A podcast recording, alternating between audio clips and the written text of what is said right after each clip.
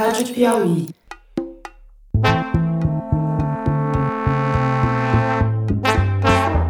Sejam bem-vindos ao Maria Vai com as Outras, o podcast sobre mulher e mercado de trabalho da revista Piauí. Eu sou a Branca Viana. Esse é o sétimo episódio da terceira temporada do Maria. A gente já está quase no fim da temporada e o tema de hoje é saúde da mulher. Vamos conversar com uma médica endocrinologista que vai falar sobre menopausa. Eu acho que hoje os ambientes estão mais femininos, né? Mas é difícil para um homem entender essas oscilações. Você imagina, passou a noite inteira sentindo calor, acordando, dormindo, acordando, dormindo. Não tem como você chegar no trabalho de bom humor e manter a mesma produtividade, né? E com uma enfermeira com pós-graduação em saúde coletiva, especialista em saúde da mulher negra profissional de saúde ele é formado para olhar o corpo negro a partir de algumas perspectivas. Né? E essa perspectiva desse corpo que você não toca, a não sei quando ele é cobaia, mas na hora que esse corpo é um corpo que tem que ser humanizado, você cria uma certa rejeição, distanciamento. Meu nome é Fernanda Weissman, sou endocrinologista. Sou professora universitária e trabalho no, no Hospital do Câncer. Como o assunto aqui é menopausa e você é médica, endocrinologista, eu vou começar te perguntando o que, que é a menopausa? Então, a menopausa, por definição, é quando os ovários param de funcionar. Né? Então, os hormônios ovarianos, aos poucos, vão diminuindo até que chega um momento em que eles param de funcionar. A pessoa tem que estar há mais de um ano, ou a partir de um ano, né? Sem menstruar em nenhum momento e a gente já começa a taxar isso como menopausa. E qual é a faixa de idade em que é normal entrar na menopausa? Que então, não seja precoce nem tardia? É, entre 45 e 55 anos. E as pacientes te procuram por quê? Quais são as queixas? A menopausa envolve uma porção de coisas. A questão hormonal per si traz vários sintomas, né? O mais incômodo disparado são os calores, né? Que o nome técnico é fogachos que são muito desagradáveis, né? Além da sensação desagradável, eles fazem com que a gente durma mal, porque é mais comum ser à noite. Então, além do calor, você ainda não consegue dormir, acorda cansada. A insônia também está nesse contexto. A segunda queixa mais comum das mulheres no meu consultório é perda de libido. Né? Então, começa com fogacho, depois vem a perda de libido. E uma terceira coisa também é o ressecamento vaginal, que incomoda bastante. Então, essas são as queixas mais comuns que a gente vê e que tem tudo a ver com a baixa, quase que abrupta de estrogênio que a gente tem, né? Então, essas queixas tão, são muito relacionadas à falta de estrogênio no cérebro da gente, né? Então, são queixas neuromediadas, que a gente chama, e o cérebro da mulher ele é viciado em estrogênio mesmo. E na hora que a gente tem essa quebra abrupta da secreção hormonal, Aí tem todos esses sintomas intensos que tendem a melhorar ao longo do tempo, justamente porque essa abstinência, literalmente abstinência, vai diminuindo. Quer dizer, o cérebro da mulher vai se acostumando a não Com ter a o estrogênio. estrogênio. Então, o que, que acontece quando se faz reposição hormonal? As pessoas fazem, não fazem? É, hoje as motivações para a gente fazer a terapia de reposição hormonal, elas são muito além das queixas das mulheres, né? A gente sabe que é uma questão hoje em dia de saúde. Então, do ponto de vista endócrino, né, que a Sociedade de Endocrinologia de todos os países recomenda, é que a gente foque muito a reposição hormonal na saúde, principalmente óssea, da mulher, porque a gente sabe que hoje, com o aumento da expectativa de vida, né, as mulheres estão vivendo muito mais, a gente se preocupa muito de como que vai ser o osso dessa mulher com 80, 90 anos. E né? o que, que, tem a ver o estrogênio com o então, osso? na verdade, o estrogênio é o principal fator trófico do osso. Trófico quer dizer que alimenta o osso, né? As pessoas ficam muito preocupadas com cálcio, vitamina e tal, mas a verdade é que o estrogênio é um grande alimentador do osso, se a gente puder colocar dessa forma. E na hora que a gente corta o fornecimento, entre aspas, de estrogênio, a perda óssea começa a ficar muito acelerada. Então, uma das grandes preocupações com a reposição hormonal é justamente a gente manter a qualidade desse osso. E a gente sabe que quanto mais tempo essa mulher demorar para que essa perda óssea se acelere, melhore a qualidade dela lá com 80, 90 anos. E hoje, ainda por cima, a gente tem estudos que mostram que você repor estrogênio em mulheres também tem alguns indícios de que diminui a incidência de doenças cardiovasculares, né? Infarto, AVC, enfim, coisas que têm a ver com a, a aterosclerose. Né? Não as que têm a ver com trombose. Então, a gente tem algumas contraindicações à reposição de estrogênio, que são muito importantes. E essa é a principal, vamos dizer assim, motivação para não fazer. Né? Eu que hoje, é o quê? Gente que tem tendência a ter trombose? Gente que tem tendência a ter trombose, gente que tem história pessoal familiar de câncer de mama.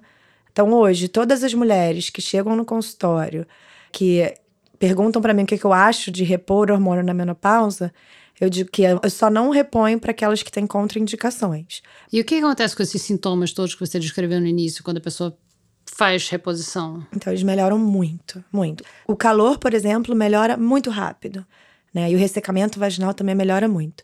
Libido é que é uma questão um pouco mais complexa, né? Para a questão do libido, eu já vi que tem gente que toma testosterona. Isso pode tomar também? Como... Então, a questão, como eu falei, né? O libido talvez seja a coisa mais difícil de você tratar, pelo menos na minha experiência, né? Porque é uma coisa multifatorial. As mulheres estão ótimas fisicamente, né? Hoje em dia, uma mulher de 45, 50 anos é uma mulher jovem, né? E multifatorial, você quer dizer que tem muitos motivos para acontecer, Hormonal, né? psicológico, né? Quando a gente estuda a fisiologia do libido para homem e para mulher é completamente diferente. Ah, é? Como é que é? É, a ereção, a questão do desejo do homem talvez tenha muito mais a ver com testosterona do que o libido da mulher a ver com estrogênio. Mas a verdade é que a queda do estrogênio diminui a libido. Então, algumas mulheres melhoram quando você repõe. Eu tenho muitas pacientes jovens com estrogênio lá em cima e que o libido é uma porcaria. Então, não é tão causa e efeito quanto a gente imagina. Então, assim, tem aqui uma questão psicológica, né? A mulher precisa estar muito entregue naquele momento. Se você tá pensando o que, é que tem que comprar né? na lista da feira, não sei o quê, não vai, né? É. Então é mais difícil, né? É mais complicado. Mas a gente sabe, e aí isso acho que é uma coisa super importante a gente comentar, que do ponto de vista hormonal, quando a gente fala de libido feminino, não adianta fazer só testosterona. Então a primeira coisa que você tem que fazer, se a questão hormonal é importante no libido naquele caso, é você repor progesterona e estrogênio. Se depois disso, ainda assim, a queixa de um libido diminuído continua, aí sim você teria indicação de repor testosterona, mas em doses baixas. Na grande maioria das vezes a gente usa gel. Então, assim, não são essas bombas que as pessoas tomam e chip da beleza e compra na academia e injeta testosterona, porque O isso que, que é chip da beleza? ah, tem um chip da beleza que você coloca testosterona, GH e um monte de coisas que não tem nenhuma validação médica, muito pelo contrário, em que aumenta a massa muscular, diminui gordura, etc, etc, mas traz um risco enorme de câncer, um risco enorme de trombose, um risco enorme de doenças de fígado. Então, assim, é uma loucura. E pseudomédicos, na minha opinião, que implantam essa história nas pessoas, muito atrás dessa busca incansável pela juventude, né? E pela beleza eterna. As pessoas têm muita dificuldade de envelhecer, né? Nos dias de hoje. Menopausa tem um pouco de selo de envelhecimento. E isso é difícil, né, para as mulheres hoje em dia. Hum, Isso é uma coisa que tem. é, que cansa, né? Depois de um certo tempo cansa, porque uma, uma mulher já na menopausa conseguir manter uma beleza parecida com a que ela tinha antes, ela vai ter que fazer isso metade do dia. E Não vai, Vai ter que acontecer. passar metade do dia. Infelizmente, Não- não- é. vai- ainda que ela faça 100%, não vai não vai. acontecer. É, não vai. Não tem E como. aí cansa, chega uma hora você tem que dizer, não, deixa pra lá, essa é a minha idade e chega, né? chega dessa história. É uma fase muito difícil, viu? Eu devo dizer, já tendo passado por ela, é uma fase muito difícil. Mas realmente, depois que você passa o pior, tem vantagem, viu? Hoje em dia, que eu tenho 57, quer dizer, já passei disso há bastante tempo, posso dizer que tem vantagem. E uma das vantagens é essa de falar, sabe? Essa coisa de, ah, que saber, chega. Chega dessa coisa, sabe, de, de beleza. Agora é outra coisa, outra fase. E chega uma hora que você entende, que você aceita. Mas olha, até chegar lá eu vou te contar, viu? É, não é fácil, Gente, é não. o que eu digo para as meninas que trabalham comigo, que são todas metade da minha idade, é que uma das grandes dificuldades da menopausa, pelo menos para mim, porque cada pessoa passa de um jeito, né? É que você envelhece em seis meses. É um marco, Você é uma né? pessoa, seis meses depois, você é outra pessoa muito mais velha do que seis meses antes. É o único momento na vida, fora uma doença grave, É, em que certeza. você sente isso, que você sente diferença em tudo: cabelo, unha, pele, tudo. Tudo fica diferente. Tudo- Distribuição de gordura é uma coisa que as mulheres reclamam muito pra mim, né? Então, isso tem a ver também com a falta do estrogênio. Então, as mulheres têm que a gente chama de distribuição de gordura ginoide, que é típica da mulher, em que tem um quadril mais largo e uma cintura mais fina, né? E elas passam a ter um padrão androide. O bumbum começa a murchar e você começa a ficar meio barrigudinha. Então, para aquelas mulheres que, poxa, a vida inteira fizeram ginástica, sempre foram super saudáveis, com corpinho nota 10, você começa a ficar barriguda, a libido vai lá para baixo. Muitas vezes os filhos estão saindo de casa e tem algumas outras coisas que as mulheres reclamam que às vezes melhoram com reposição hormonal, mas que não são tão relação causa e efeito como a questão dos calores e do ressecamento, que é insônia, uma certa depressãozinha, né? A gente chama de blues, né? Igual a gente chama no pós-parto. Então tem uma certa melancolia que é difícil de atribuir só ao hormônio, porque é uma fase de vida complicada também, né? A gente fala de mercado de trabalho, né, nesse programa. As tuas pacientes se queixam de problemas no trabalho, de, sei lá, oscilação de humor ou falta de compreensão dos colegas ou dos chefes, ou tabu de não poder falar do assunto? Acho que hoje a questão da menopausa já é muito mais difundida, mas sem dúvida essas oscilações de humor atrapalham. E assim, eu acho que hoje os ambientes estão mais femininos, né? Mas é difícil para um homem entender essas oscilações. Você imagina, passou a noite inteira sentindo calor, acordando, dormindo, acordando, dormindo. Não tem como você chegar no trabalho de bom humor e manter a mesma produtividade, né? Então, existe sim. Além da questão, né? Hoje em dia o mercado exige né, uma juventude que talvez para certas funções você acaba, né, as pessoas olham assim, hum, ih, velha, menopausada e tal, né? Então tem um certo bullying, vamos dizer assim, que eu acho que tá melhorando, mas ainda existe, eu acho. É, que a gente ouve o mesmo comentário que você ouve desde jovem, tipo, ih, tá de TPM, é. é. Depois que você fica mais velha, você ouve, ih, tá na menopausa, ih, ah. É isso aí. É a vida inteira, você só troca, só troca de um pro outro, né? Não faz muita diferença, né? Tem algum exemplo de profissão de paciente sua que sofra mais com sintomas de menopausa? Eu acho que muito mais aquelas profissões que têm uma exposição pública, né?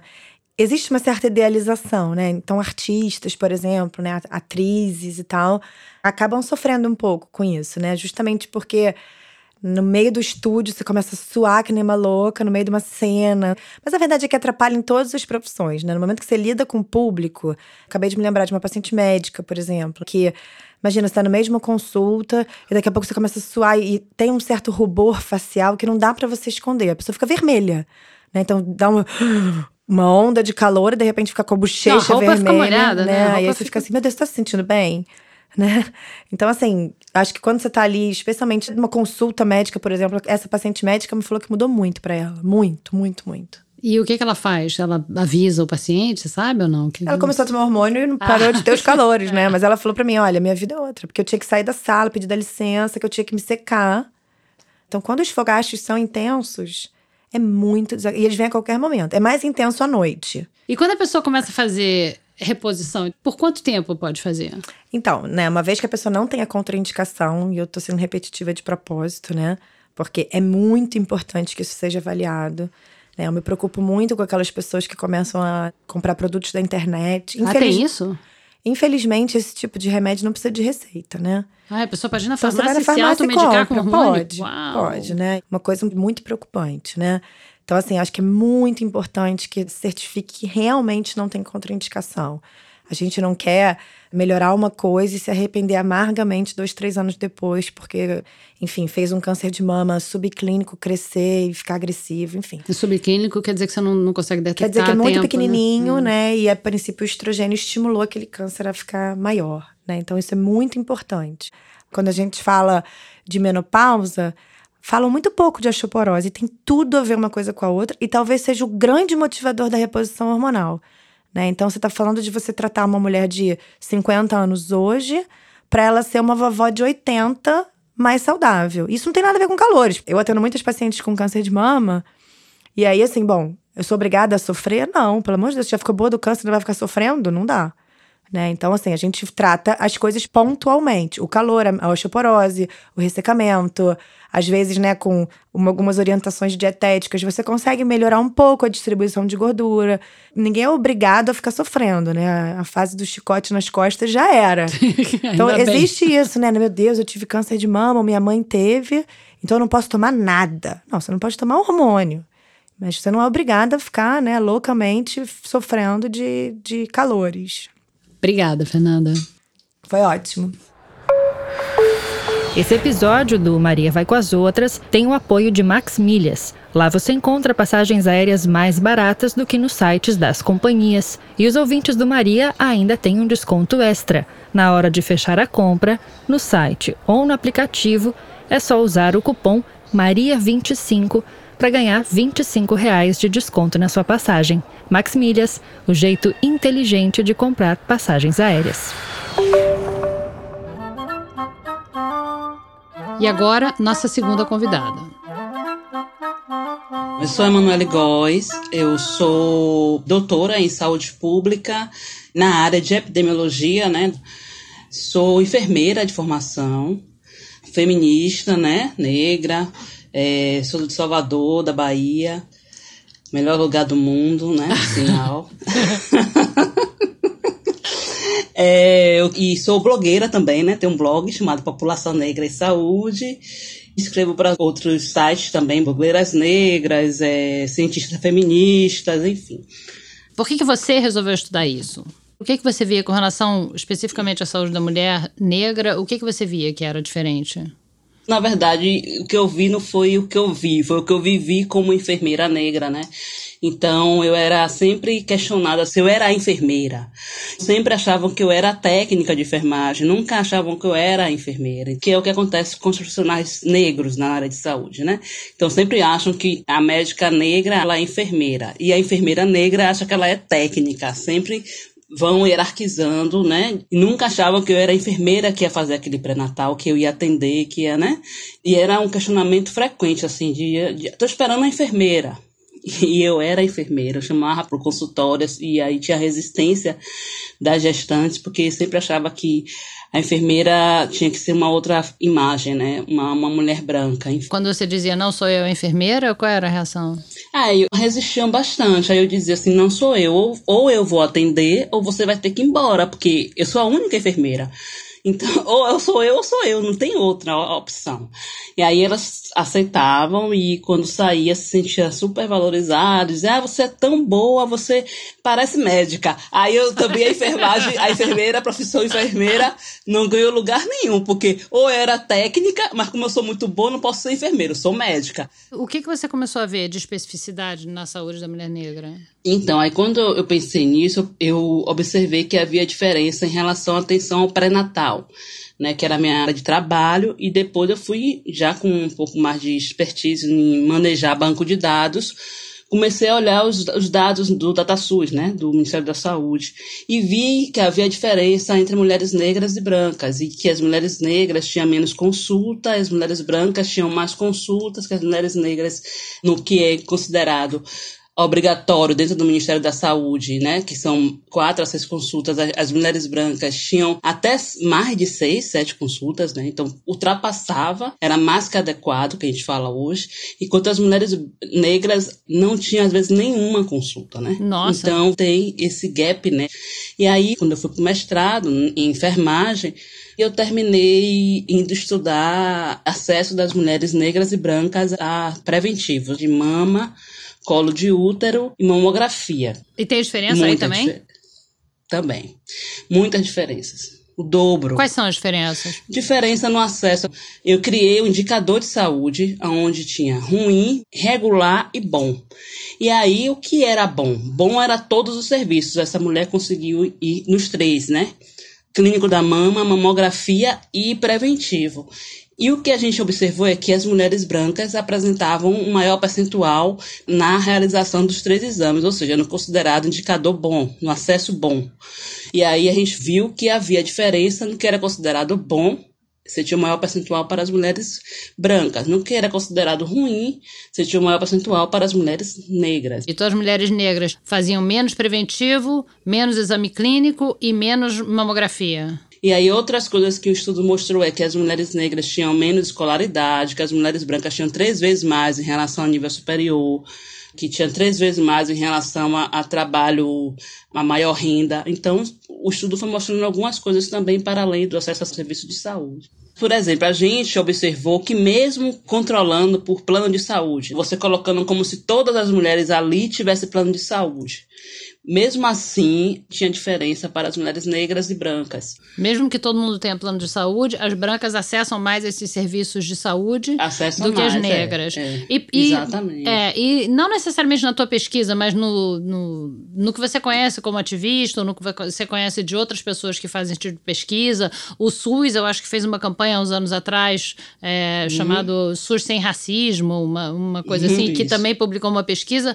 É, Alguém consegue explicar por que, que isso acontece? Quer dizer, o que, que acontece quando uma mulher negra tenta acessar o sistema de saúde? Seja o plano de saúde, seja o SUS, que faz com que ela tenha, como você falou, menos consultas e menos exames feitos. Então, é, tem a relação com a discriminação racial no serviço, né? O racismo institucional, que se manifesta de diversas formas. Então, vamos pensar cada um. O exame clínico das mamas tem a ver com o médico tocar na mulher, né? Profissional de saúde, não só médico, inclusive, né? Enfermeira ou médico. E aí, o que, é que a gente observa? As mulheres negras são menos tocadas em relação ao pré-natal. A pesquisa de Maria do Carmo Leal mostra que as mulheres negras são menos tocadas, ou seja, a aferição do útero, né, da, do fundo do útero, né, a pressão, tudo que toca, que tem relação muito próxima, você tem um menor percentual para as mulheres negras, né? Peraí, meu, peraí, meu... peraí. Deixa eu, deixa eu ver se eu entendi, que isso que você falou agora é me parece bem importante. O que você está dizendo é que os médicos ou médicas, ou enfermeiros ou enfermeiras que estejam fazendo os exames clínicos, tocam menos nas pacientes negras do que nas brancas. E aí, por isso, isso. diagnosticam menos os problemas que podem ver, porque eles não tocam, eles não querem, eles não querem e... pegar no corpo da paciente, é isso? Isso, exatamente. Que tem Nossa. a ver com o racismo, tem a ver com esse corpo, né? Que esse corpo é negado, com esse corpo que é desumanizado, né?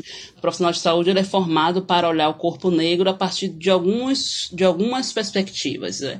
E essa perspectiva desse corpo que você não toca, a não ser quando ele é um corpo cobaia, que a maioria dos corpos que as pessoas fazem necrópsia, os estudos, são corpos negros, né? Mas na hora que esse corpo é um corpo vivo, vamos dizer assim, um corpo que tem que ser humanizado, você cria uma certa rejeição, distanciamento, que tem a ver com racismo científico e racismo institucional. E você pode explicar para a gente, só dar uma explicação do que, que é racismo institucional? Então, racismo institucional é como o serviço de saúde atende as pessoas segundo o seu pertencimento racial, étnico e cultural.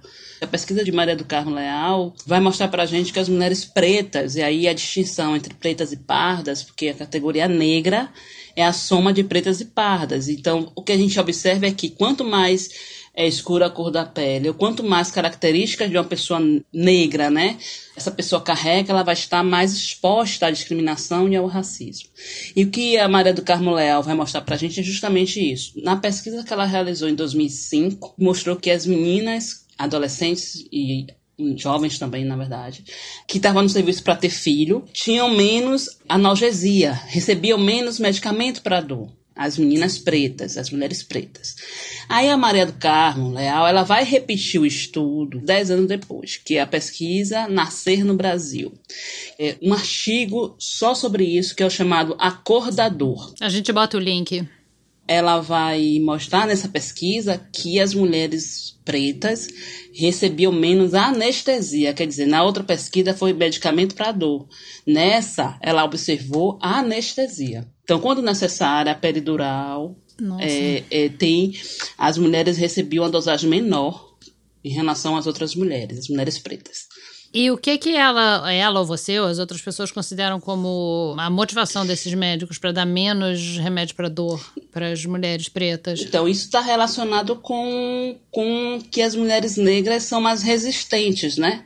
Eles acham Existe isso, os médicos mais... acham, não, ela aguenta. Ela, ela, é, ela é negra, ela aguenta. Coletivo. Ela é preta, ela aguenta. Isso. Ela aguenta. O, o, imaginário da sociedade, né, bem do senso comum mesmo, que diz que as mulheres negras são mais resistentes, mas não só isso, tem um, um cientista chamado Myron Simmons, que é o pai da ginecologia moderna, que ele fazia vários experimentos com mulheres negras escravizadas nos Estados Unidos. E ele, o que, é que ele fazia? Ele é, fazia intervenções cirúrgicas experimentos cirúrgicos sem anestesia, não era com dosagem menor, era sem anestesia.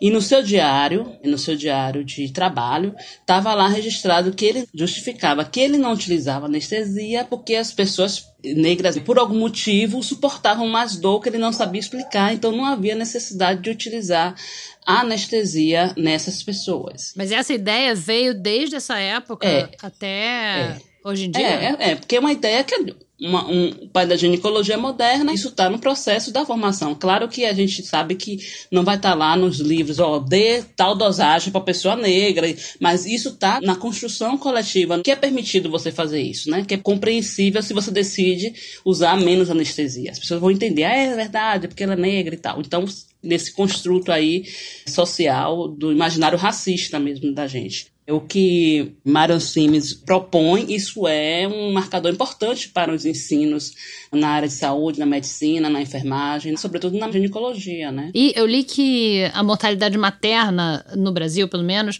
é maior entre mulheres negras do que entre mulheres brancas. É verdade isso? Isso, a mortalidade materna no Brasil vem ao longo dos anos é, se mantendo estável, mas você não tem melhora, você estagnou naquela taxa ali, na taxa de 65, 70 e não melhora. 65, 70 o quê? Para ser mais precisa, 71 de 100 mil nascidos vivos, porque a taxa de mortalidade materna é calculada por 100 mil nascidos vivos. Então, você tem essa taxa que se estagnou ao longo dos 10 anos e mais no Brasil. Mas por que essa taxa se estagnou? se estagnou porque não há investimento na discussão do enfrentamento ao racismo na saúde. Porque essa taxa continua alta, porque continua alta para as mulheres negras. E aí, quando você faz a, a taxa geral, a, as mulheres negras puxa para cima a taxa, né? Então, quando a gente Quer dizer que se você fizesse uma taxa só para as mulheres brancas, a taxa seria muito mais baixa? Seria de 35. Uau! É. Nossa! Caramba, que é. diferença, meu Deus. É. É. Então, além de não receber anestesia ou remédio para dor, do médico não tocar na mulher direito na hora de fazer os exames e tal e coisa, ainda tem coisas que acontecem na hora do parto que fazem com que essas mulheres morram mais. Isso, exatamente de decisões que são tomadas de acordo com quem é essa mulher, né? E o profissional toma uhum. decisões a partir disso, né? Consulta é mais curta para as mulheres e... pretas do que para as brancas? Não tem isso também? Isso, leva menos tempo no consultório, leva mais tempo para ser atendido, ou seja, espera mais, mas leva menos tempo dentro do consultório. Então, tudo isso a gente considera que tem relação com racismo institucional, ou seja, não é somente o profissional que comete, mas a estrutura do racismo faz com que a instituição direcione essa forma de atender, né, as pessoas. Isso não é uma coisa tratada nas escolas de medicina e de enfermagem, isso não é tratado. Não, não é tratado, sobretudo na medicina, né? A enfermagem ainda avança um pouco mais, mas a medicina mesmo, é, acho que é a mais difícil, a escola mais difícil da gente conseguir dar esse avanço aí, a não ser na expectativa da entrada de estudantes negros na medicina para poder fazer esse debate ali como um profissional, né? Na enfermagem você acha que é isso que aconteceu? Entraram mais pessoas negras e aí na enfermagem é. o diálogo avança um pouquinho melhor? Isso, porque a enfermagem já sofre as opressões da medicina. As opressões, porque é uma profissão feminina e que sofre essa hierarquização da medicina. Então, é mais fácil, vamos dizer assim, a enfermagem absorver outras opressões. Então, a, a, gente fazer um debate dentro da profissão da enfermagem é menos difícil do que na medicina, onde o hegemônico é quem a gente quer derrubar, vamos dizer assim, né? E a, e a enfer... pode ficar isso, pode ficar. Isso. né? Isso Esse mesmo. hegemônico branco, homem, né, é, é, héteros, esse modelo que a medicina tem como referência, não é que sejam as pessoas sejam todas essas, mas a referência é essa é o que a gente não quer. E a enfermagem ela vai no outra ponta. São mulheres, em geral são mulheres negras. É uma profissão que tem muita participação de professoras negras. Então a questão do racismo institucional entra mais na escola de enfermagem do que na escola de medicina, né? Sim, com certeza. Inclusive as pesquisadoras negras da área de saúde, você vai encontrar muito mais enfermeiras agora, mais recente, que já está começando a surgir pesquisadoras e pesquisadores da medicina. Mas a gente pode contar de dedo médicas e médicos, mas você tem poucas médicas, né? Poucas Hoje você tem isso melhorado por conta das cotas, enfim. Tem Mas poucas médicas não. negras, né? Isso que você está dizendo. Tem poucas isso, médicas isso. negras e médicos negros, né? Também, Agora me diz também. uma coisa, para não sair todo mundo super deprimido daqui. É, tem, tem, tem alguma coisa que se possa fazer, assim, você como pesquisadora, como enfermeira ou até como ativista? O que, que dá para fazer? O que, que as pessoas estão fazendo para melhorar? É essa nossa entrada na universidade como pesquisadores, como profissionais, né, na, na medicina, na odontologia, né, que são áreas mais duras nesse sentido da segregação social e racial. Então, a participação e a entrada de estudantes negros nesses cursos é a nossa grande esperança, né? Porque de fato é onde pode acontecer a mudança. Porque o que a gente faz é muito pontual, limitado, porque a gente vai lá dar uma aula, não é a mesma coisa de você ter uma pessoa sendo formada ali para, quem sabe, um dia voltar como professor, que, é que a gente espera também, para ensinar como professor ou professora negra, ensinar nesses espaços. Então, a, a, esperança é muito nesse lugar, né, de você ter profissionais negros e negras conscientes, né, sobretudo, conscientes do que é o racismo, do enfrentamento ao racismo, e que a gente está aqui para ajudar nessa formação consciente dessas pessoas.